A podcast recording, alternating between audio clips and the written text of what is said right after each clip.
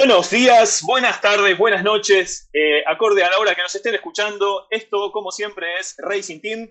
Eh, bienvenidos a otra jornada donde un grupo de analistas de la Fórmula 1 los van a acompañar eh, durante esta, este tiempo y de este deporte que tanto nos apasiona. En el día de hoy estamos con un grupo de analistas. Mi nombre es Martín Campos, ustedes ya me conocen, yo transmito desde la Argentina y lo que tengo atrás es la fábrica de Ferrari a la que tanto quiero y a la que a veces tanto critico. En esta oportunidad nos acompaña Chacho López. Chacho, ¿cómo andás? Hola, hola, ¿qué tal? ¿Cómo están? Ahí un, pequeño problemita de internet, pero aquí estamos ya listos para platicar con todos.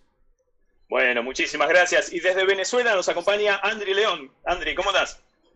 Eh, muchas gracias por haber venido, Martín. Un saludo para ti, un saludo también eh, para Richa y por supuesto a, a nuestro gran invitado eh, Chacho López, que en lo personal admiro mucho, no solo por las transmisiones que siempre nos brindan en Fox Sport, en F1 TV, sino también por el, proyecto actual que tiene con, los amigos de Cabina F1.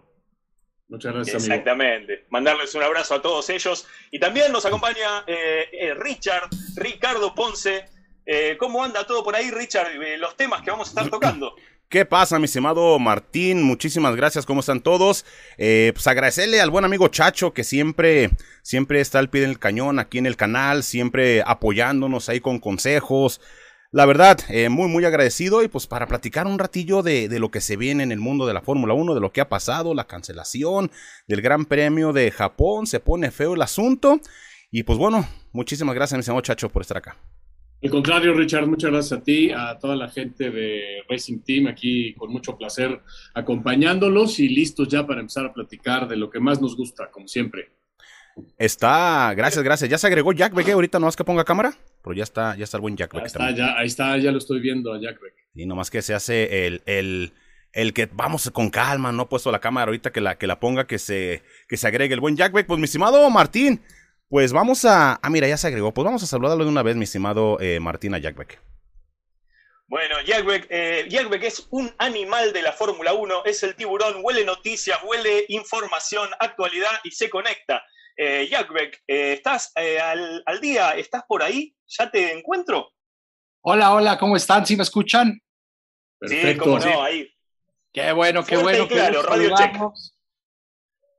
Gusto saludarlos a todos y bueno, pues con el con la leyenda del automovilismo mexicano, con el patrón de patrones, el buen Chacho. no lo veo. Mi querido Chacho, aquí estamos para rendirte a homenajes como siempre, porque te lo no, mi querido Jack, al contrario. Mi querido, Chacho. No, hermano, al contrario, ya sabes que somos, somos amigos, somos colegas y eso es lo, eso es lo bueno, eso es lo que nos mantiene aquí vivos, pero ya, ya te describieron perfecto, ¿eh? Martín ya te puso el, vamos, vamos en lugar, en lugar de hacer el podcast de Jack Beck, que sea el Racing Shark Tank o una cosa Oye, imagínate, nomás, nomás vamos a ver aquí dónde, dónde está este Arturo L. Sayub y todas esas ondas, ¿no? Pero bueno. Exacto. Vamos a empezar, mi estimado eh, Martín, pues a meternos en tema, amigo. Sí, metámonos en tema. Yo creo que ese recorte va a haber que utilizarlo para las próximas publicidades del canal. Eh, fue un, lindo resumen. Muchas gracias por tu palabra, Chacho. Eh, así que bueno, estaremos hablando, eh, siendo un canal latinoamericano, siendo nosotros de habla española, la verdad que nos está atravesando la actualidad de una manera impresionante. Estamos viendo un Chacho, un Checo Pérez que está teniendo una realidad muy buena, más allá de las críticas y los análisis que se pueden llegar a hacer. Eh, y lo que nos atraviesa por estos momentos es eh, información acerca de su actualidad y de su renovación. ¿Cómo, ¿Cómo, ves esta situación, Chacho? ¿Tenés alguna información al respecto? ¿Tenés eh, algo para poder hacer que, que, nosotros nos pongamos muy contentos? Eso quisiera yo, tener, tener un poquito más de información de, la que hay girando por ahí, pero yo creo que todavía va a ser difícil. Yo creo que Red Bull se toma las cosas con calma, eso es una tradición que han tenido siempre. Eh, normalmente eh, anuncian o tratan de plantear las eh, renovaciones en el verano o después de la pausa del verano y de pronto algo pasa y se extienden y se extienden como pasó con un montón de pilotos que ya sabemos. pero vaya, a mí me, a mí me me gustaría transmitir lo que yo sé y lo que yo estoy palpando de ese, de ese tema. Eh, afortunadamente tengo, tengo por ahí algunos amigos que están muy metidos dentro de lo que es el área técnica de Red Bull. Ojo con el dato, ¿eh? ¿eh? Gente que, gente que está muy compenetrada con todo el desarrollo de los coches, con el desarrollo tecnológico de la escudería y, eh, bueno, en concreto es parte del equipo de Adrian Newey. Hay gente que está ahí metida, que ha platicado incluso sobre las ventajas que recientemente tiene el equipo de contar con un piloto como Checo, que es un piloto que les da diagnóstico, que eh, ya hizo simulador, está haciendo constantemente trabajos de evaluación. Y eso es muy importante para ellos en términos generales. Eh, ¿De qué se trata? Pues de que hoy Red Bull tiene un piloto como Max, que es el piloto, digamos, ancla, que es el piloto sobre el que van todos los desarrollos, pero hay una parte que es fundamental, el contraste, que es Checo. Cuando Checo da un dato y ese dato los puede llevar a una, no sé, a un desarrollo que me parece, por ejemplo, pasó con los, eh, el difusor posterior del coche, tienen mucho más certeza y llegan más rápido a conclusiones para poner el coche a punto, en fin, para tener mucho mejores prestaciones. Y eso es valiosísimo para Red Bull porque con la inestabilidad que tuvieron en los años recientes, esto no se podía lograr. vaya, ese es un punto muy importante. Eh, mi percepción, y creo que es la percepción que tiene mucha gente ahí adentro eh, en Red Bull, es que el área técnica está eh, más que conforme con Checo. Es más, ellos adoran a Checo Pérez porque les está dando un trabajo que antes no tenían y los, les está permitiendo facilitar su trabajo. En el área, en el área de Christian Horner, que es el área de marketing, el área de negocio, pues yo creo que también todo va a pedir de boca porque Checo ha tenido un, eh, una solidez en ese sentido que otros pilotos no han tenido fuera de Max Verstappen, ¿no? Entonces digo, por ese lado creo que está bien. Sin embargo, siempre en, Red Bull el hilo se rompe por Helmut Marko, ¿no? Ese es el tema. que, que Helmut Marko ese es su trabajo a, final de cuentas, ¿no? Tirar y tirar y tirar eh, dardos, bombas para ver qué es lo que hace fuerte al equipo y qué es lo que no. Y en este sentido, pues yo últimamente he leído eh, cosas buenas de Helmut Marko, refiriéndose a Checo, pero recientemente salió eh, por ahí un, website español hablando de, no sé, una especie de conversación o algo que yo no entendí de qué se trataba. Y pues ahí están declaraciones de que ellos considerarían tener un piloto joven en el 2022. Ok, pongámonos en la realidad. ¿De qué te sirve un piloto joven cuando estás estrenando reglamento? De nada. O sea, es una cuestión que está fuera de lógica cuando ya tienes, como lo explicaba hace un momento, técnicamente un piloto que está facilitando el trabajo. ¿A qué me refiero? A que si, si, si en este momento Red Bull decidiera para poder conquistar el campeonato, abandonar un poco el coche del 2022 y enfocarse en lo que está haciendo ahora eh, con el coche 2021, tal vez dándole un paquete nuevo de actualizaciones, en fin, cualquier cosa. Tienen la, mitad del tiempo para hacerlo y tendrían que trabajar muy rápido. y lo podrían hacer, sin duda. Pero ahí viene el otro problema lo que dejes de hacer con el coche 2022 vas a tenerlo que hacer en mucho menos tiempo y con mucho menos recursos ya que se termine la temporada. Y ese sí sería un problema, ¿eh? eso sí sería un problema. Entonces yo creo que ahorita Red Bull tiene, pues eh, en ese sentido un poco la sartén por el mango. Tienen dos extraordinarios pilotos de desarrollo como Buemi y como Albon, que son muy buenos en el simulador y están trabajando mucho ahí pero en la vida real, en, lo que es el, simplificar el trabajo para la gente de tecnología, creo que pues tienen, tienen un, muy buen par, tienen un par de haces bajo la manga, ¿no? Max por su lado, que pues es, ya lo conocemos, no hay más que hablar, y Checo que está haciendo su trabajo de una forma impecable. Hasta ahorita en ese sentido creo que Checo no tiene ningún punto de reclamo. Muy bien. Eh, Jack, me, veo con ganas Claro, te veo con ganas de participar. Yo creo que tiro una, piedrita solamente ahí que creo que Marco también tensiona, como para poner en duda la continuidad y también eh, devaluar o tironear acerca de los valores de los contratos, ¿verdad? No, sé qué pensás vos, El trabajo de Helmut es mantener a todos despiertos. Entonces está con el látigo, con el, así literal con el látigo, y el, el que ve que que medita dos segundos, ¡pum! O sea, él se encarga de tener a todo el mundo despierto y pensando que están a punto de perder su trabajo. Entonces, eh, eh, la idea es esa, ¿no? Pero también reforzando mucho o un poquito lo que dice Chacho, hay un punto importante también en esa versión que a mí en lo personal me parece absurda, en esta versión de que Red Bull estaría considerando poner a, un piloto joven directamente de la Fórmula 2 a Red Bull. ¿Por qué han sufrido tanto en los dos años pasados, en las dos temporadas pasadas, eh, con pilotos jóvenes? Principalmente por su inexperiencia, no porque tengan falta de calidad. Ni Gasly ni Albon son malos pilotos, son muy buenos pilotos, pero que han sufrido precisamente por esa falta de experiencia. Y eso es justo lo que ha venido también a aportar, como ya lo mencionó muy bien Chacho, han venido, ha venido Sergio Pérez a aportarle un, un feedback y una información vital y crucial para poder ir mejorando el auto a una velocidad mayor. Ahora, aparte de que sería totalmente incongruente y, y, absurdo esta, esta versión o esta, eh, esta decisión, esta supuesta decisión que tomaría Red Bull, a mí me parece que hay otro tema. ¿A quién? A ver, en estos momentos en la estructura de jóvenes pilotos, en la academia de jóvenes pilotos de Red Bull, no hay otro Max Verstappen. No hay un piloto que esté destacando como en su momento lo hizo el piloto holandés. Entonces, si, si, si tuviéramos un Leclerc o un Verstappen brillando como lo hicieron cada uno de ellos en su camino a la Fórmula 1, entendería hasta cierto punto que se especulara con esto. Pero es que no tiene, por ningún lado tiene sentido. Entonces, lo que para mí descarta completamente la veracidad eh, que pudiese tener este tema es que se ha manejado esto como una charla privada. Cuando tú hablas de una charla privada, das por descontado que no hay ni audio ni video que pueda sustentar esta información, por lo cual para mí no tiene ninguna validez y ninguna trascendencia esta información. Pero entonces, eh, eh, entendamos, y porque mucha gente nos ha preguntado, ¿quién, perdón, el chacho, quién es el que manda en sí en Red Bull? ¿Es Helmut o es Horner?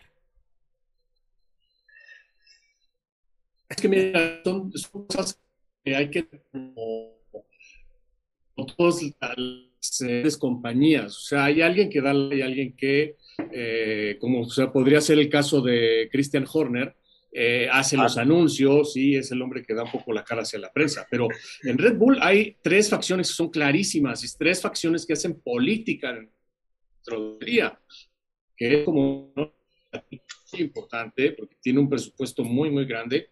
Después, eh, el área de marketing, relaciones públicas y en sí el área de negocio, que es el área de Christian Horner, que también es muy importante porque esa tiene trato directo no solamente con los dueños de Red Bull, sino algo que es más importante, todos los socios. Horner es el que le rinde cuenta a todo aquel que llegue en Red Bull. Entonces, esa parte importante. Pero como bien lo decía Jack Beck, el que se encarga del panorama deportivo es Helmut Marco y la tarea de Helmut Marco es hacer que eh, el área deportiva camine en orden con las otras dos. Eh, el gran punto aquí, por, lo que yo creo que todo esto no tiene una validez, como dice o como lo hemos visto, es porque eh, anteriormente ya hemos, ya hemos pasado por este lugar, ¿no? Anteriormente ya se habían dicho muchas cosas y si bien la mayoría de los cambios que había hecho Helmut Marko y las sustituciones de pilotos en un punto salieron bien. Eh, ya, saben, ¿no? Sacar a Buemi, luego sacar al Gersuar y luego sacar a Bernier y poner a este, poner a otro. Y de alguna forma todo le iba saliendo bien. ¿Hasta cuándo? Pues hasta que llegó Daniel Viat, hasta que llegó después eh, eh, Gasly y ahora que llegó Yuki Tsunoda. Yo, yo me pongo a pensar, imagínate Yuki Tsunoda, piloto ganador dentro de la Fórmula 2, un piloto que es un talentazo, porque el cuate, la verdad, es un piloto muy rápido, es un piloto que tiene, eh, eh, las dos grandes características tal vez que necesita un piloto en este momento en Fórmula 1. Es un cuate que está hecho para el manejo de conducción electrónica, porque él aprendió así. Entonces, es un cuate que tiene muchísimo empuje por ese lado. Y además, pues es una especie, eh, perdón si a alguien no le gusta el término, pero es una especie de kamikaze, es un cuate que va y busca y, no le importa a, tope todo el tiempo. A este ah. piloto llegar al equipo inferior le está costando mucho trabajo y es un piloto súper talentoso. Y aquí va otra que quiero sacar. Eh, es un tema también que es muy importante en Red Bull. Sabemos que Red Bull necesitaba un piloto de experiencia. No había un piloto de mejor experiencia que Checo Pérez. Yo tal vez hubiera puesto a Hulkenberg en la baraja como un equivalente, pero, pero pensando en eso, a Checo Pérez, que tiene muchísima experiencia, le está dando trabajo. No es fácil. No es fácil manejar el coche, no es fácil trabajar, por ejemplo, con un sistema de ingeniería en donde tienes que dar tanta información y recibir tanta información. Es decir, si vas a tener un coche con un nuevo reglamento, te vas a arriesgar a dárselo de ponérselo en las manos a un piloto al que le va a costar Tal cual. Tiene que tomar otra realidad.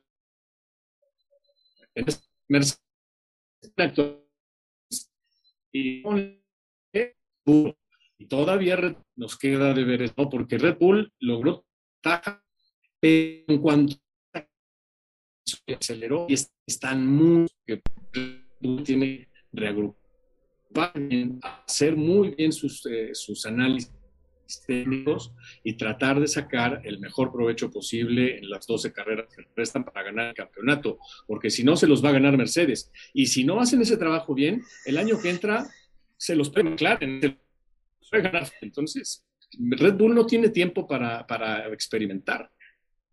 Correcto. Red Bull no tiene tiempo para experimentar. El salto de reglamento es, como bien vos decís, eh, privilegia a alguien que viene con experiencia arriba del auto. Eh, un piloto con poca experiencia, la verdad que eh, no sería lo más acorde a un cambio reglamentario, a un cambio de auto, a un cambio completo. Desde punta a rabo el auto es distinto. Eh, eh, Richard, Andri, la verdad, disfrutar de esta conversación y de este análisis de primera mano es, la verdad, increíble. Vayan levantando la mano porque eh, si no, eh, nos va a morder. Eh, Andri, yo te veo muy tranquilo, no sé si estás dentro de la jaula anti-tiburones, pero vayan levantando la mano, así yo voy pasando, digamos, la palabra. Jacquek, ¿cómo ves esta situación? O sea, lo que vemos es un delicado equilibrio entre distintas partes dentro de Red Bull. Decíamos Marco, decíamos Horner, decíamos también, podemos incorporar la parte de ingeniería con Adrian Newey. Eh, entre todos van haciendo una, una, como un pequeño guiso, una, una melange de, eh, de autoridad muchas veces en Ferrari esas cosas hacen mucho ruido, ¿no? Dejémoslo, lo dejo ahí al lado para mis mi fan de Ferrari que me acompañan. Por ahí en Red Bull están un poco más ordenadas las situaciones. Y lo que decíamos en un programa anterior, es que la escuela de Red Bull está atravesando unos momentos un poco difíciles. Vos, Jack yo te veía con ganas de, lanzar. ¿Para dónde, ¿Para dónde querés morder? No, no, no. Eh, básicamente eh, estoy yo plenamente convencido y, quería decirlo, yo tengo muy buenas sensaciones con el tema Sergio Pérez. Yo honestamente te lo digo, yo creo que simplemente es cuestión de llegar a Spa y tal vez las 12 o tres semanas que sigan para que en ese lapso sea, se, en el momento más adecuado se dé el anuncio de la continuación de Sergio Pérez. Ahora, a mí me parece que también falta lo más importante del 2021 por verse. Falta esa segunda parte en donde Sergio va a estar ya mucho más cómodo, tanto en el auto como con sus ingenieros, como dentro del equipo, como ya eh, sintiéndose en su casa verdaderamente en Red Bull. Para mí, ese es un tema muy importante porque estoy convencido de que Sergio va a dar varios pasos adelante en esta segunda parte del año. Y también creo que va a ser sumamente importante, como ya lo mencionó Chacho, va a ser sumamente importante que eh, esté un piloto experimentado al lado de Max cuando vayan en 2022 a estrenar un auto que aerodinámicamente va a ser totalmente distinto al que tenemos actualmente. Entonces, empezar desde cero ya estando, ya conociendo lo que es Red Bull, conociendo su, su, estructura, conociendo perfectamente bien a todos dentro del equipo y por supuesto a sus ingenieros, yo creo que podría ser un año muy distinto el 2022 para Sergio que lo que está resultando este año, ¿no? Porque ya no tendríamos el tema de un RB16B o una evolución que sería igual de compleja que, lo que está haciendo este auto, ¿no? Entonces, podrá tener otras, otro, eh, podrá ser complejo, pero de otra manera. Ya no en el de aprender a manejar un, auto con alto rake, a, entender cómo extraerle lo mejor al auto vuelta tras vuelta y que este, este, este estilo para sacarle eh, el máximo al auto es completamente distinto a lo que venías manejando antes. Y los dos, comenzando de cero, es otra historia completamente en 2022. No porque me refiera a que Checo va a pelear. Para mí, honestamente, creo que la estructura en Red Bull está muy clara. Es Max Verstappen con eh, todo su equipo alrededor y el, el piloto 2 apoyándolo en todo lo que pueda, ¿ves? A mí eso me queda claro y lo he venido diciendo desde diciembre pasado. Para mí el papel de Checo va a ser aportarle a Red Bull lo que no le han aportado los últimos pilotos desde Richardo, el punto, ¿no? Y, y, comentas, perdón Martín que, que, me, que, me, meta, pero comentas una cosa muy importante, Jack Beck. Eh, la segunda parte de la temporada. Chacho, Andri, Martín, eh, Jack Beck. Pero ¿hasta dónde vamos a tener una segunda parte de temporada normal? Se nos cayó Japón. Sí, se nos cayó Japón, digo, mm, vaya, ya hoy se dio la, la, eh, la confirmación y metiéndonos poquito en ese tema, digo, todos creemos que, que Sergio Pérez va a seguir en, Red Bull y eso estamos, eh, como dice Jack Beck, en cualquier momento puede darse el anuncio. Pero lo que es preocupante son las carreras que se vienen. Japón se cayó. Eh, esto juega en contra, a favor, no sé el Gran Premio de México sigue estando en pie bien. Ah. A ver, ¿quién se avienta? El que quiera. el que quiera eh, animarse. La situación no está... ¿Se me escucha? Sí, se me escucha. Eh, no, bueno, para empezar a hablar eh, sobre ese tema del Gran Premio de Japón, bueno, no eh, uno se lo veía más o menos venir por esta caída que se dio en Singapur, lo que se dio también en, Australia, eh, y ahora se cae Japón, y, ahora también nos da de pensar de que puede ocurrir en este lado del continente americano, ya que Canadá eh, también sufrió por, por lo mismo. claro, ya sabemos con toda esta cuestión de la situación actual es muy complicada en, este continente y, bueno, este, está como en esa incógnita de lo que sería eh, Brasil y, en este caso México. No sé qué, información tenga sobre, sobre ese caso. Eh, Jack, que siempre está allí con... No, a ver, yo, yo creo que en, eso, en esto debemos de ser claros. Sí. Hasta este momento, hasta este momento, el Gran Premio de México sigue adelante. Está en pie. A ver, ahorita todo sigue en pie y todo sigue como eh, se estuvo viniendo anunciando. No podemos especular con otra cosa. O sea, vamos, lo demás, cualquier otra versión sería especulación. Claro. Ahora, es una realidad que México está enfrentando la tercera ola de la pandemia y que si las cosas eh, no mejoran pronto, probablemente podría representar un serio impedimento para que la carrera se llevase a cabo. Pero lo que hay que dejar claro es que la carrera va por el momento. yo entiendo que eh, la Fórmula 1 va a estar en la posición de tomar los menos riesgos posibles.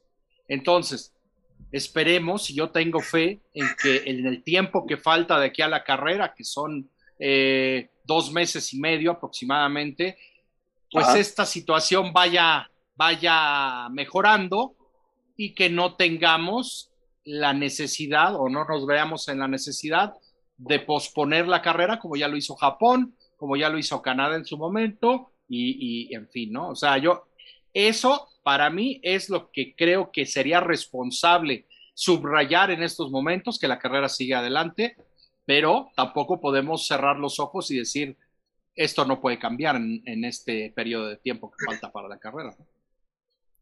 Claro, tal cual. Estamos, eh, estamos transitando algunas épocas eh, donde la inestabilidad eh, es, es, permanente y las situaciones van cambiando semana a semana. Chacho, ¿qué nos podés ir aportando acerca de estas situaciones? Sí, totalmente en ese mismo, porque las cosas pueden cambiar muy rápido.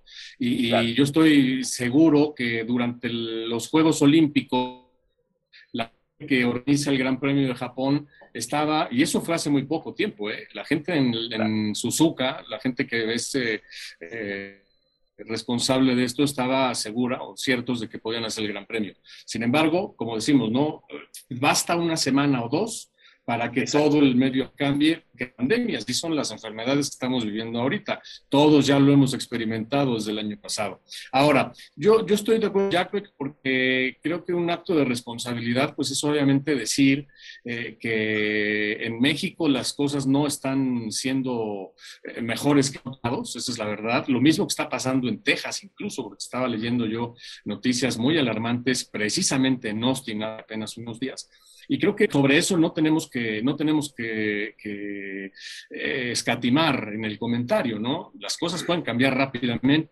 eso a, tener que estar al pendiente. Sin embargo, también creo que hay otra, otro punto de vista que, hace eh, importante la conexión que hay entre el Gran Premio de México y todos los beneficios que ha traído por acá. ¿Por qué? Pues porque una de las filosofías que está teniendo el gobierno de la Ciudad de México y en general el gobierno de México es abrir, es darle apertura a las cosas. Eh, eh, mejorar las condiciones económicas y eso no se logra en, ese sentido, ¿no? Hay que, obvio, abrir, abrir eh, y eso a pesar de que las cosas no son del todo buenas. Entonces, a mí me da la idea de que sin, sin tener pero sí me da la idea de que el Gran Premio de México está eh, firme, está vigente hasta ahorita, no hay un punto por el cual se tenga que cambiar o se tenga que pensar que se cancela. Otra cosa es que en todo caso tendremos que esperar a mediados de septiembre, la primera semana de octubre tal vez, para que se defina por parte de las autoridades. Eso es lo que, lo que finalmente va a tener que pasar, porque eh, eh, el, el espectro de Fórmula 1 no está fundamentando sus decisiones tan solo en los promotores. Los, eh, la gente de FIA está muy, eh, muy, en contacto con las autoridades de salud de los países y todo esto, y yo creo que ahí sí va a haber una, va a tener que haber una decisión responsable. Vaya, momento, la mejor, yo, yo lo que concluiría diciendo es, la mejor fórmula para que tengamos un Gran Premio de México, sino que comencemos a tener una vida mucho más normal y este, esta, estas nuevas variantes y todo esto llega a atacar sorpresivamente o no tan sorpresivamente, pues es cuidarnos de más, exagerar en los cuidados que tengamos, vacunarse, no hay de otra, porque de eso depende, esa es la mayor parte del asunto, todo lo demás se puede ir resolviendo, sobre todo la gente de Fórmula 1 hoy en día tiene una experiencia bastante fuerte en cuidar, proteger la burbuja que hicieron sanitaria. Pueden llegar a un lugar donde haya muchas infecciones, pero, lo bueno es que tienen esa experiencia. El gran no vale la pena eh, para un evento deportivo de esta jerarquía hacer que la se arriesgue sin, sin ningún sentido. ¿no? Yo creo que por eso, entre más eh, conscientes seamos de esos pedos, seguramente mejores decisiones se van a tomar en estos días que vienen. Tal cual, eh, eh, apoyo. lo que se ve es que el Gran Premio está firme y lo que ustedes bien pregonan de ser pacientes, responsables y cuidarse, que la fanaticada no esté ansiosa y que y que el Gran Premio en todo caso eh, llegará, habrá que ver cuál será la modalidad. En, el recorrido a través de, este año y del año pasado, eh, hemos tenido algunos grandes premios con gente, otros sin gente, otros con burbuja más cerrada, otros eh, donde se iban abriendo la cantidad de gente que accedían al paddock y hubo distintos tipos de medidas. Richard, Andrew, ¿cómo ven? Además, y Sí, Sí, de hecho, hace unos días también el gobierno brasileño, pues que su gran premio estaba en pie. También, y, la situación en Brasil también está muy complicada. Aquí, no sé ustedes, eh, Jack, eh, Chacho, ustedes que están ahí más metidos en todo esto. El gobierno, obviamente, explica sus condiciones. El gobierno dice, va, estamos en condiciones de ser el Gran Premio. Pero influye la parte mm, equipos, pilotos, que pueden decir, oye, no, espérame, no vamos. O sea, así se, se puede dar. Un punto, se puede dar si es que hay una, eh, si es que hay una consulta o si es que esto lo llevan a, un el Consejo del Deporte, una cosa de esas. Pero hoy en día, si, si ustedes recuerdan, desde que eh, se dejó ese, ese caos en Australia, después cuando se recuperaron las carreras en Austria, eh, en ese momento todos los participantes de Fórmula 1 firmaron un compromiso. El compromiso es sacar la temporada adelante. O sea, como te decía, es muy probable que la Fórmula 1 ya haya pasado por lugares en graves condiciones, ¿no? No, no sin comparaciones, en graves condiciones de contagios. Y a pesar de ello, ha habido muy pocos porque la burbuja de Fórmula 1 se mantiene con un cuidado muy específico. Entonces, yo creo que por ese lado no es tanto problema, eh, eh, Ricardo. A mí que lo que sí me deja pensando es que en algún punto, eh, obviamente en un, acto de, ponerse bien de acuerdo y sacar las cosas en el mejor interés común, tanto la FIA, la, la y la Ciudad de México y los promotores digan, mira, puede ser un gran riesgo tener a tanta gente en el autódromo puede ser un gran riesgo que todo se movilice en transporte público, puede haber este tipo de riesgos. Entonces, ahí es en donde se van a tener que tomar las decisiones. En este sentido, eh, lo que se puede entender y lo que se puede saber es que la gente de Gran Premio de México está trabajando en esas opciones, ¿no? En mejorar el sistema de transporte, en tratar de mejorar, por ejemplo, la ventilación en espacios cerrados y todo este tipo de cosas. Eso se dice, creo que finalmente en Fórmula 1 va a ir adelante. Ok. Perfecto, Martín. Sí, lo veía, ya que estaba. Y además hay, hay un punto que también considero importante, y es que el tema de, se hablaba mucho de que ante una probable cancelación, como ya sucedió con Japón, y con otro gran premio que sigue estando en la tablita, como lo es el Gran Premio de Brasil, que también está pues enfrentando serios problemas con el tema de la pandemia. Eh, ya se habla de que podría haber dos carreras en Abu Dhabi, o sea, ya se están manejando también otras opciones por si Brasil o México o incluso Estados Unidos pudiesen llegar a tener algún problema, se podrían resolver con más carreras en, en, eh, en Medio Oriente, ¿no? Entonces, yo creo, yo creo que eh, por el momento, como lo decía Chacho también, yo pienso que todo mundo está a la expectativa de lo que va a suceder tal vez en el próximo mes para tomar eh, alguna decisión ¿no? sobre, sobre ello. Y yo pienso que ahorita pues no hay nada seguro, ¿no? Como lo hemos estado viviendo desde el 2000, principios del 2020, no hay nada sí, seguro. Tal cual. Yo, yo creo que hay una ventana, ¿no? Más o menos yo, yo siento que hay una ventana de más o menos eso que dice Jack, de unos 30 días previo a, es en donde de verdad puedes saber, ¿no? Yo, 30 días obviamente previo a la gira de Fórmula 1 eh, eh, en América.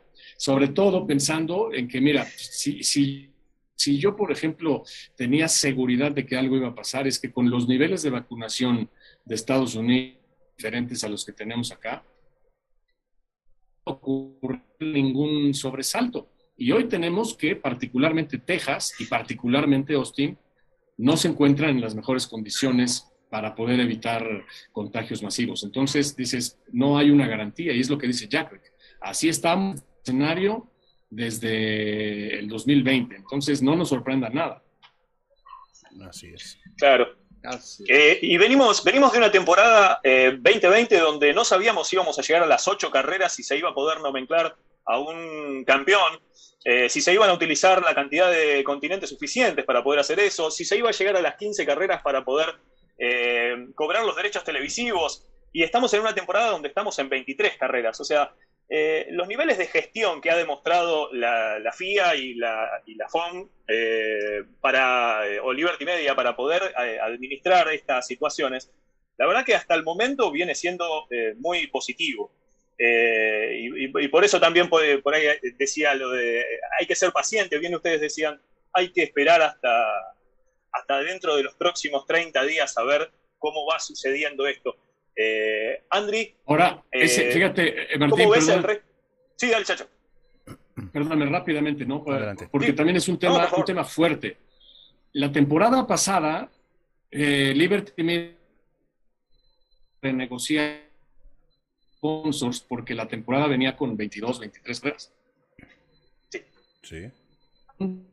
La negociación en años consecutivos también a Liberty Media ya no le va a ser tan fácil. Entonces, siento que sí van porque se realicen las carreras, porque se hagan los eventos en una normalidad eh, más o menos, o en una estabilidad más o menos normal.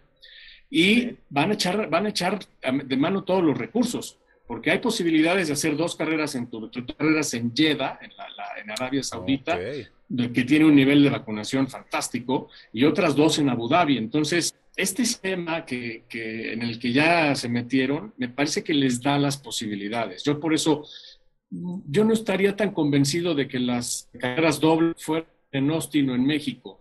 Yo creo que más bien van a ir un poquito más hacia el final. Ok. Ah, Perfecto. Sí, porque se, especulaba precisamente eso, precisamente lo que comenta Chacho, que en México se podía dar la situación de tener dos carreras. Y pues, en su momento pues, mucha gente se emocionó, se ilusionó, pero pues vámonos con calma, ¿no? Ahora sí que... Fantástico. no, sería, sería de lujo, ¿no? Pero, pues, pero, pues ahora sí que vámonos por partes, que, se corra la primera y pues ya, ya vemos. Claro, y abriendo hacia el resto de la temporada, eh, viendo esta, esta ductilidad que tiene Liberty Media para poder negociar, acordar, generar dos espectáculos, dos carreras, hasta dentro de un mismo circuito con dos trazados diferentes. ¿Cómo ven, eh, eh, lo tiro a la mesa, cómo ven el resto de las temporadas? ¿Cómo ven el resto de las carreras? ¿Va a pasar algo parecido? Eh, ¿Tendremos alguna carrera más con cancelación? ¿Afectará, y tiro, lo tiro muy delicadamente, esta situación que está sucediendo en Afganistán a las carreras que están vecinas a aquellas poblaciones? Uh. ¿Tienen alguna información al respecto? Mm. Ya, ya no, no la, la, verdad es que, bueno, yo espero que no. O sea, yo espero que el tema de Afganistán, que es muy delicado, pues no, no empeore, no empeore, ¿no? Conforme pase eh, las semanas. Ahora, eh, por otro lado, yo creo que la, la, si algo hemos visto es que ya tanto la FIA como la Fórmula 1, como ya lo habían mencionado antes, definitivamente eh, los protocolos los han ido eh, sistematizando cada vez mejor. Entonces, creo yo que podemos poner un pequeño ejemplo en lo que hizo la Fórmula E. La Fórmula E enfrentó muchísimos problemas para culminar esta su temporada 7 y lograron, eh, por supuesto, eh, la dirigencia de la categoría junto con la FIA lograron acomodar el campeonato y sacarlo adelante de una manera extraordinaria. Entonces, creo yo que tomando en cuenta lo que la experiencia que ya se tiene y los ejemplos como el de la, de la Fórmula E, la Fórmula 1 va a encontrar la salida a cualquier situación que se pueda presentar en los próximos meses, buscando siempre eh, completar el campeonato como originalmente se había planeado con 23 carreras. Yo tengo mucha confianza sobre ello. Así es. Eh, para meterme, perdón, para, para meternos y aprovechar a, Jackbeck y, al buen Chacho, que en cerrada la hora se, se, retira, tiene, tiene compromisos. Meternos en, el, en, el, en lo que ha sido actividad en pista, la primera parte de la temporada. Ah, muy buenas carreras. De repente salió un, ranking de Fórmula 1 que no me quedó claro si lo hizo la gente, lo hicieron especialistas. No, no me quedó, no me quedó claro que, cómo se votó, por qué se tomaron esas calificaciones. Eh, Chacho, ¿con qué te quedas en esta primera parte de la temporada?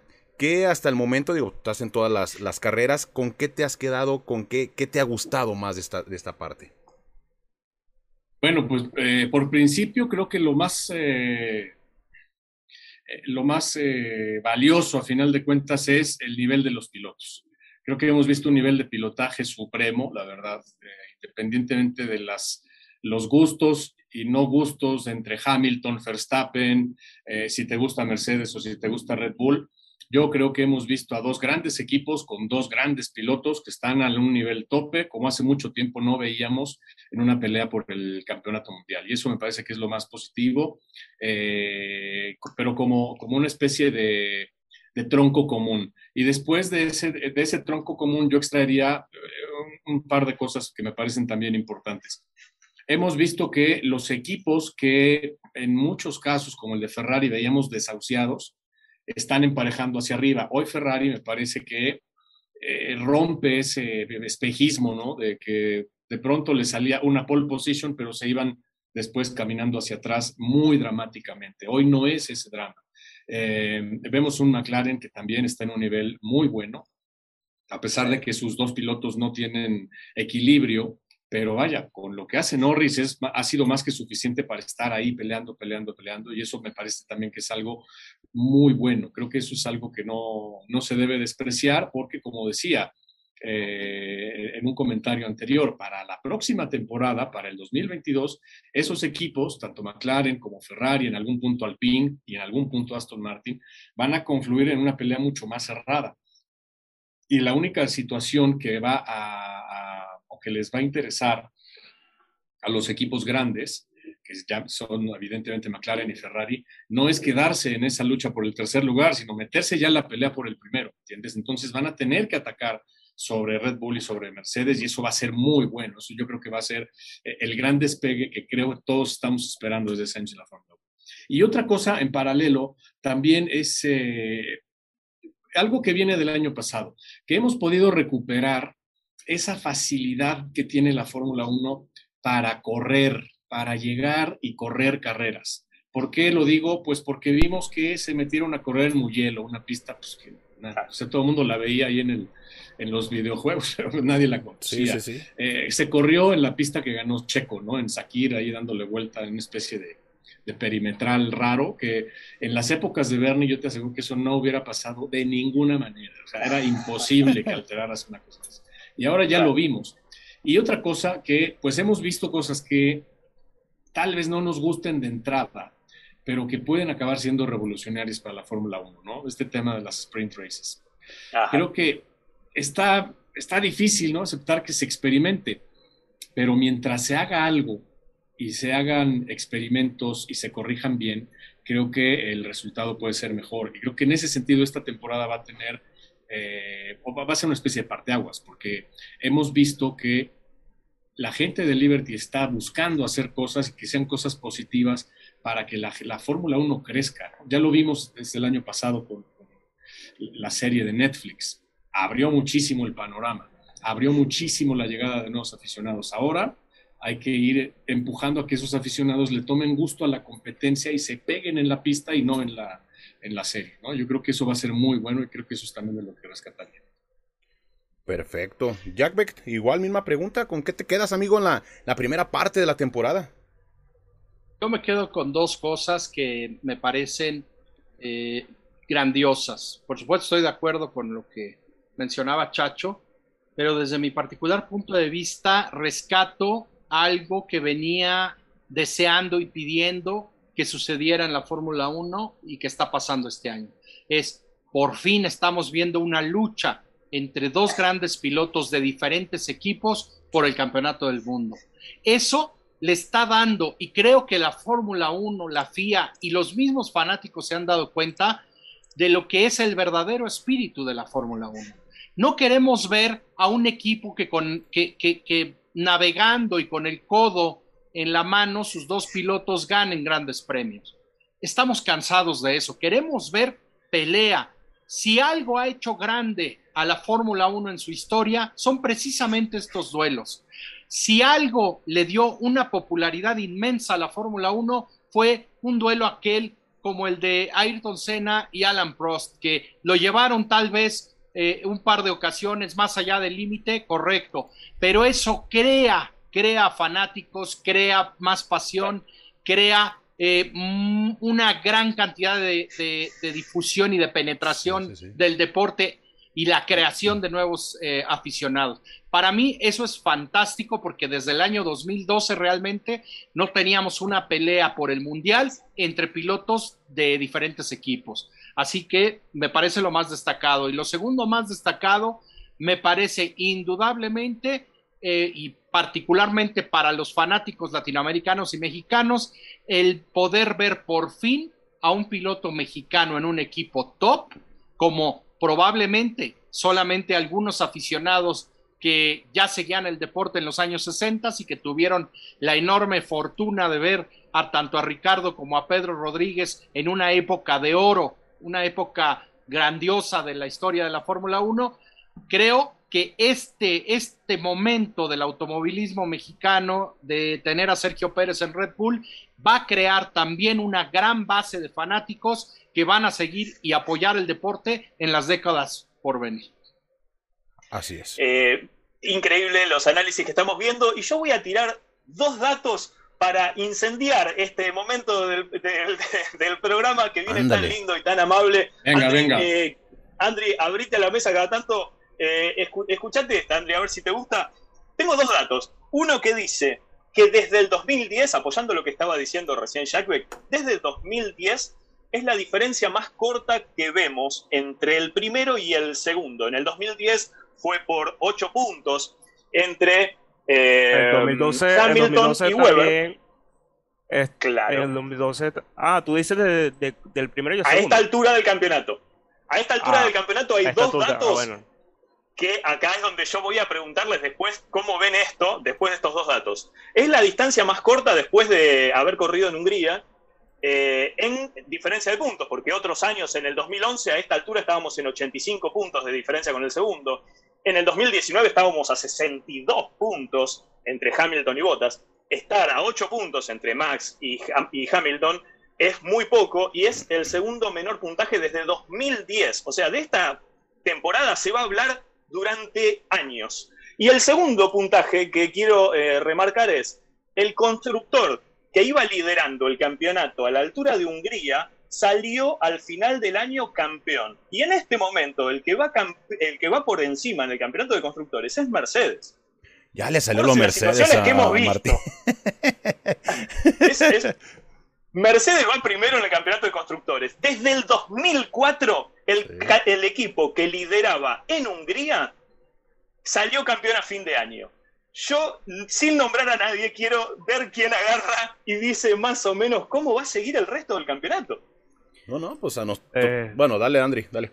No, bueno, eh, bastante difícil de, cómo va a terminar todo, todo esto, por lo que vimos, eh, todo ese, esa esa mejoría de Red Bull por lo que vimos a principio de temporada, de que eh, Verstappen eh, estuvo ganando esas carreras iniciales, seguidillas de Red Bull también, este, que apoyó Checo, en ese caso allí en el Gran Premio de Bakú. Eh, claro, todas estas circunstancias se fue como decayendo poco a poco por las polémicas que se dieron en estas últimas carreras, donde no puntuaron prácticamente ningún punto los Red Bull. yo creo que va a seguir igual como como empezó, o sea, ese toma y dame, toma y dame, y creo que lo vamos a ver hasta el final y espero que sea así por el bien del espectáculo, pero claro, eh, toda esta lucha que sea dentro de la pista, eh, nada de eso de, llegarse a, los toques, a los choques, pero no estoy diciendo que no lo va a ver porque seguramente eh, como está caliente todo este cóctel de circunstancias, por así decirlo, eh, va a seguir pasando en, cualquier momento. Y, y, bueno, sí, interesante el dato que dice Martín, eh, me recuerda a esa temporada 2010, eh, de donde cuatro pilotos llegaron al, al final de la, la temporada con chances de ganarse el campeonato, como lo era Mark Webber, Fernando Alonso, Sebastián Vettel y Lewis Hamilton.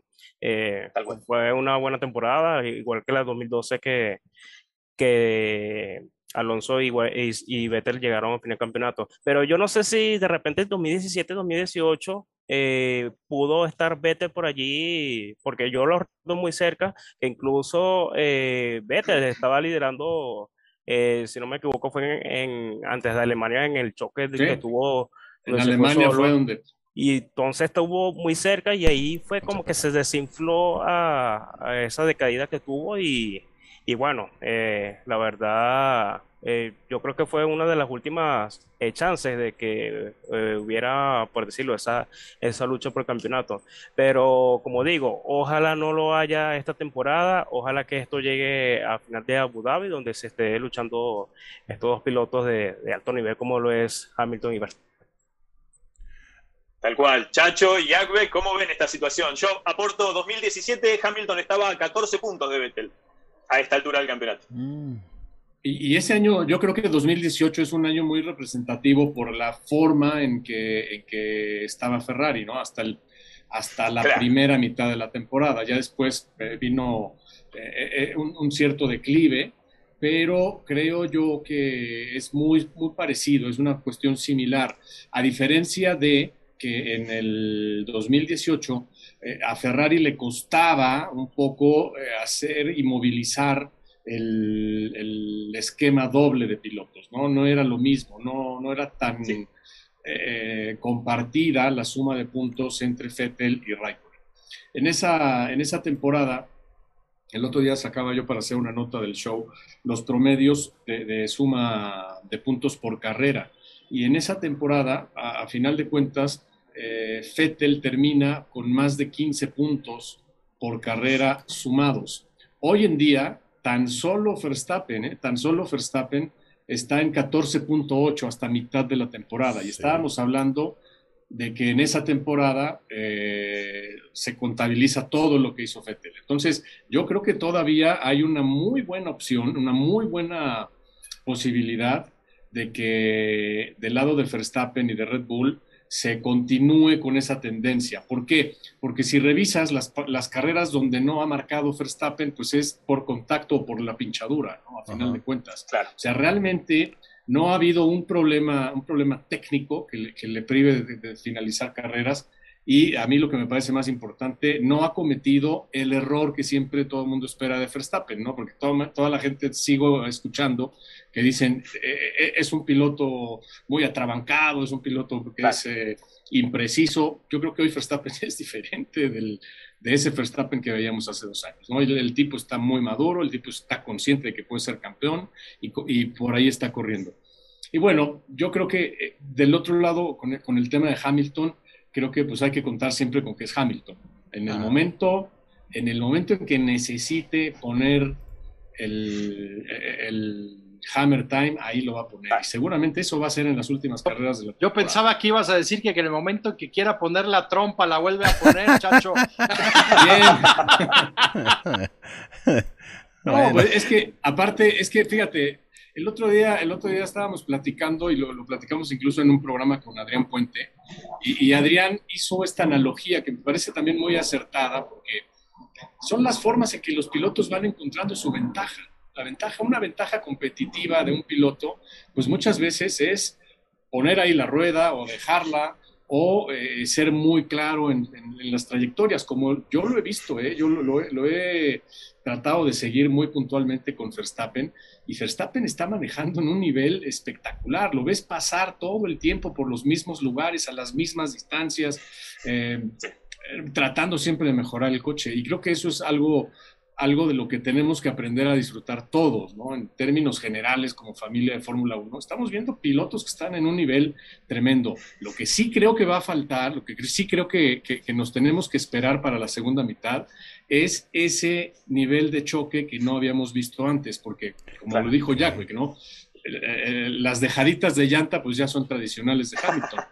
Y el tema, el tema de el, ir por lámina también ha sido tradicional de Verstappen, ¿no? Acuérdense de Imola, acuérdense de, Barcelona, de otras carreras en donde ya hemos visto esos contactos, pero se rompieron las lanzas, ahorita ya de aquí para adelante se acabaron las amistades, ¿no?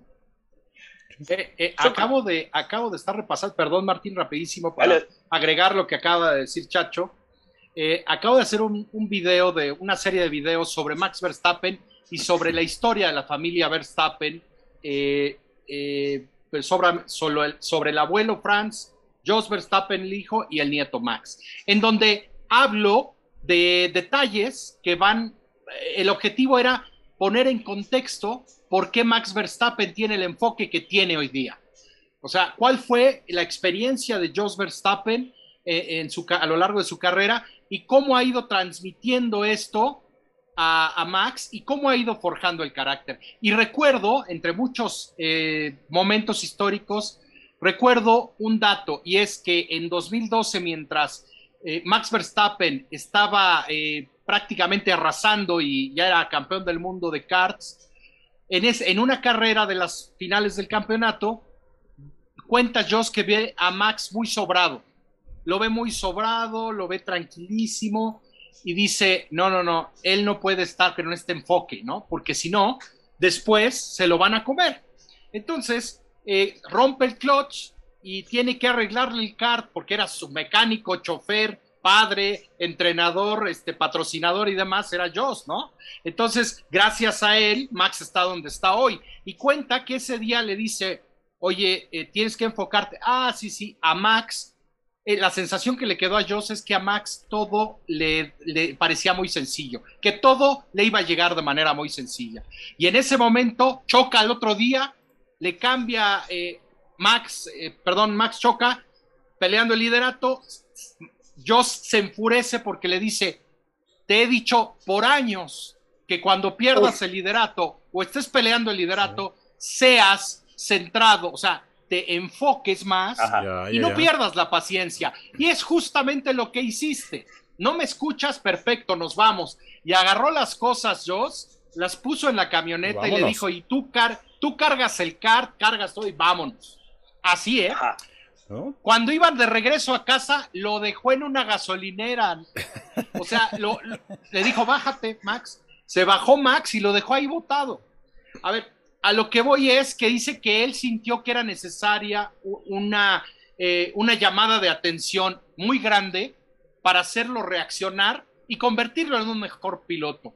Fíjate qué curioso que con todo lo que menciona Chacho, eh, la realidad es que este proceso de maduración de Max, yo estoy convencido que tanto el impacto con, con, con eh, Luis en Silverstone y todo esto que hemos venido viviendo en esta temporada está haciendo y convirtiendo a Max todavía en un mejor piloto que lo que era el año pasado, seguro. Y sobre todo, ¿sabes qué, Jack Beck? Qué bueno que lo apuntas porque hay que ver, digo, obviamente hay, ese parteaguas del contacto en Silverstone, pero todo lo que pasó antes también forjó ese, ha ido forjando carrera por carrera el carácter desde Bahrein, ¿no?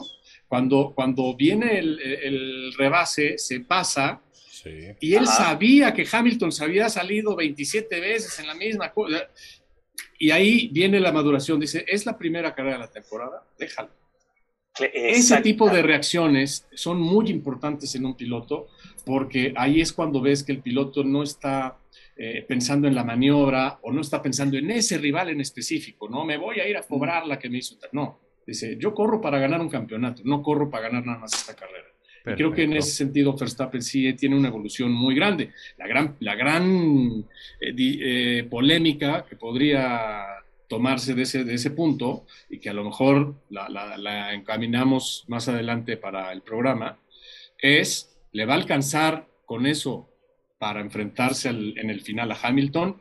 Porque yo la verdad es que si he visto un piloto que mentalmente es muy, muy fuerte, sobre todo en los momentos definitivos, es Hamilton. Hamilton le ha podido a Alonso, le ha podido a, Rosberg, le ha podido a Vettel, le ha podido a todos los que le han puesto en, esta última época y creo que ese es el gran reto de Max, ¿no? Eh, y yo para, para, adornar esta historia y este análisis que están haciendo ustedes, yo recuerdo que una vez el mismísimo Hamilton le dio una clase y un consejo a Max Verstappen en Brasil cuando eh, Max choca con Ocon que lo estaba volviendo a sacar la vuelta. Y, Hamilton le dice, vos no te puedes enojar, vos tenés que dejar el metro de distancia porque vos vas corriendo por la carrera y el otro no. Y yo creo, sumando a eso, que este año para Max Verstappen es el primero de la Fórmula 1, porque es el primer año donde tiene un auto ganador y con peso y que ahí es donde él tiene que tomar ese consejo de Hamilton y también dejar, no te digo un metro, pero dejar 10 centímetros, dejar 20 centímetros con Hamilton para que no le pueda poner la rueda. Él teniendo Max Verstappen un auto que es dominante, va a tener que aprender a correr no como, el, como viene demostrándonos que con un auto número 2 hace maravillas, sino que tiene que aprender a correr con el auto número 1, dejando un espacio y sabiendo que 10 o 15 vueltas más adelante lo va a lograr pasar. Y ahí para, para toda la gente que se está compenetrando en el automovilismo, que ustedes conocen seguro a alguien, todos los que nos están viendo, y para que puedan como transmitir este mensaje. Así es como corren los grandes campeones de Fórmula 1, así han corrido siempre. No hay un solo campeón de automovilismo en Fórmula 1 que sea ese piloto, ese rival que deje que le peguen, que deje que se le acerquen y que esté todo el tiempo arrancando de atrás y yendo para adelante. No, en Fórmula 1 se corre diferente. Así es como se debe de correr tú no le tienes que dar oportunidad a nadie de que esté cerca de tu dominio. Y eso es lo que tiene que aprender Max Verstappen. Y vaya, si ustedes recuerdan aquellas temporadas de Senna Prost, eh, los, duelos, duelos ¿no? entre, entre ellos dos, aún dentro de la misma escudería, la consigna era llegar a la primera curva, adelante, no importa si arrancaste en pole o no, pero llegar a la primera curva adelante y no dejar que se te acerquen, o sea, no dejar que pase nada más, porque así es como corren los grandes campeones en Fórmula 1 y eso es lo que tenemos que disfrutar, ¿no? Al final de. Por cierto, nos decía, nos decía yo Ramírez, que le mandamos un, saludo en la, entrevista que le hicimos y le preguntamos cómo era la relación eh, Pro-Sena, precisamente, y después cómo era la relación eh, Hamilton y Alonso. Y ya ves, don el maestro Joe Ramírez, ¿no? No, dice, la de Hamilton con eh, Alonso era cosa de niños, a comparación de, Alan Prost y Ayrton Senna. Nada más imagínate cómo, cómo, cómo se llaman, ¿no? Martín, vamos a, finalizar porque el Chacho tiene eh, compromisos, pero eh, como lo tenemos ahorita aquí con nosotros, vamos a, a, meterlo en la porra del Gran Premio de Bélgica. Vamos a hacerla de una vez, ¿vale? A ver si Chacho nos puede apoyar, de una vez váyanle pensando. Chacho, la dinámica es fácil. ¿Quién gana la pole? primero, segundo, tercero y cuarto en carrera. Ahora sí me pusiste a pensar. Estaba, estaba, muy clavado en, la historia antigua, pero a ver, vamos, vamos por partes. Yo creo que en Paul, en Paul a mí me da la idea de que puede ser Leclerc. Ándale, bien. A Paul en Bélgica. Bélgica. Bien, bien. Sobre todo, sobre todo pensando en ese, ese ritmo que ha podido tener Ferrari y que no, no, acabó de explotar, por ejemplo, en Silverstone. Yo creo que a una vuelta Leclerc va a poder hacer cosas sorprendentes. Y segundo, eh, la clasificación. Yo creo que primero va a ser Verstappen, segundo va a ser Hamilton, tercero Leclerc y cuarto Checo. En carrera, ok. Perfecto. Jack Beck. Yo veo en la pole a Hamilton, veo eh, ganando la carrera a Max Verstappen, segundo Valtteri Bottas, tercero Checo. Ok, ¿y en cuarto? Norris. Veo, veo a Leclerc. Lando, a Leclerc. Ok. Andri. Mm, está difícil. Eh, wow, y no lo seguro. Eh, la pole Max. El primer lugar lo gana Max, el segundo Hamilton, el tercero mmm, eh, Botas y cuarto Norris. Bien, entonces Martín. Eh, yo voy con Paul de Max. Carrera de Max, segundo Hamilton. Tercero, Botas, que ustedes no lo vienen nombrando, pobre muchacho. Eh, yo lo veo, tiene, que hacer un repunte ahí. yo sí lo mencioné, yo sí, lo, yo sí lo mencioné. Ah, perdón, perdón, Jack. Eh, y, tercero, tercero está, tercero y cuarto está entre Checo y, Botas. Yo creo, creo, que va a ser el tercero, Checo y cuarto. Ok, yo creo que la pola lleva a Max, eh, gana Max también. Eh, Hamilton queda en segundo, Checo va en tercero y el cuarto llega Carlos Sainz. Me la, mira. me la va a jugar por el madrileño. Pues ya está. Muchísimas gracias. Eh, Chacho, en verdad no tenemos palabras. Mil, mil gracias por haber estado con nosotros. Ya lo sabes, amigo, tiene las puertas abiertas aquí del canal. Cuando gustes, estamos a la orden. Muchísimas gracias, mi querido Ricardo. Muchas gracias, Martín. Muchas gracias, Andri. Jack Beck, querido Chacho, te mando un abrazote. Qué gusto verte, aunque sea de manera virtual, pero Pronto nos veremos. Ya que, ya que no nos vemos en el paddock, pues en el Zoom. Pues sí, toca. Un abrazo, mi querido Chacho. Gracias. muy bien, amigos, y gracias. Eh. Felicidades por este, este gran esfuerzo que están haciendo y por todo el contenido que están generando para la gente que le gusta eh, la Fórmula 1 y el automovilismo. Gracias, Chacho. Pásenla bien. Gracias, gracias. Mi estimado Jack Beck, igual, muchísimas gracias, amigo. Lo hicimos un poquitín más corto. Cuídate mucho. Gracias, Jack Beck. Hombre, un abrazo, un placer como siempre eh, compartir con tanto eh, buen amigo y sobre todo con personas eh, que son honestas y congruentes. Eso es lo más importante. Les mando un abrazo a todos. Gracias, Jack Beck. Igualmente, personas como tu amigo, o sea, también eres de las personas que pues, siempre ha estado al pie del cañón aquí en el canal, siempre nos ha apoyado, la gente no lo sabe, pero pues yo le mando mensajes constantes a, a Jack Beck y y ahí me da consejos y toda la onda, pero no, de corazón, Jack Beck, mil gracias. Con mucho gusto, Richard. Te mando un abrazote. Gracias. Andri, gracias, amigo. No, al contrario, gracias a ustedes. Eh, gracias por eh, compartir aquí con nuestro invitado especial, el Chacho López, que eh, empezando la transmisión le dije que, bueno, de manera personal yo lo admiro mucho por las transmisiones que, que ha hecho todos esos años en, Fox Sports, ESPN, F1 TV y por supuesto, eh, si quieren ver a Chacho, le estoy diciendo aquí a la gente que le mando un saludo, por cierto, a las 380 personas que están viendo en vivo ahorita. Le mando un saludo rápido a los últimos que escribieron aquí a Empanada, a Mexican Mex, eh, Frank Leito, Alan, que, que, por cierto allí nos realizó una donación. Muchas gracias, Alan, Edrel, eh, Jorge Leito, que estuvieron aquí interactuando en el chat, Omar y Vinci, por supuesto, Felipe, muchos, muchas personas. Eh, no, bueno, la recomendación que les quería decir de que si quieren ven al amigo Checho López, eh, lo pueden ver en el canal Cabina F1. Usted lo busca en YouTube Cabina F1, le va a aparecer el canal que, que ellos transmiten los podcasts ¿eh? semanales, semanales los lunes, que, que, por cierto muchos de sus analistas, panelistas han estado con nosotros. Nos falta una sola persona que sería... Patricia, Pati. Y, bueno, usted lo va a ver a Chacho, al Patrón, al Chapulín Díaz, eh, a David Sánchez Olmos y a Pati, que le enviamos un saludo aquí de Racing Team. Y bueno, gracias y nos vemos en los próximos videos, Richard. Por cierto, muchísimas gracias. Ahorita terminando el podcast, eh, atentos porque eh, realizamos una serie de videos especiales aquí en Racing Team. Oh, buenísimos. Sobre muy, muy buenos, en verdad. Eh, estuvo con nosotros, duramos como 10 horas grabándolos. Empezamos a grabar ayer. Muchas gracias al señor, a José Carmona, que estuvo con nosotros. Yo no sé cómo nos aguantó tanto tiempo. Te mando saludos, Jack Beck. Este. Sí, no, nos aguantó como 10 horas que grabamos los. Es que si ve las mismas playeras, se nos pasó ese detalle. No nos cambiamos de playera para decir. La ah, Carmona. De la Carmona. La Carmona presente. la barra. No, pero lo que te cuenta Jack, en verdad. Una historia. La verdad, eh, nos la pasamos muy bien con sus anécdotas, con todo. Hicimos el origen de todos los equipos de la Fórmula 1. El día de hoy vamos a empezar con el origen de Alpine. ¿Cómo empezó Alpine? ¿Quién fue Alpine? Qué equipo, qué pilotos manejaron en aquel entonces.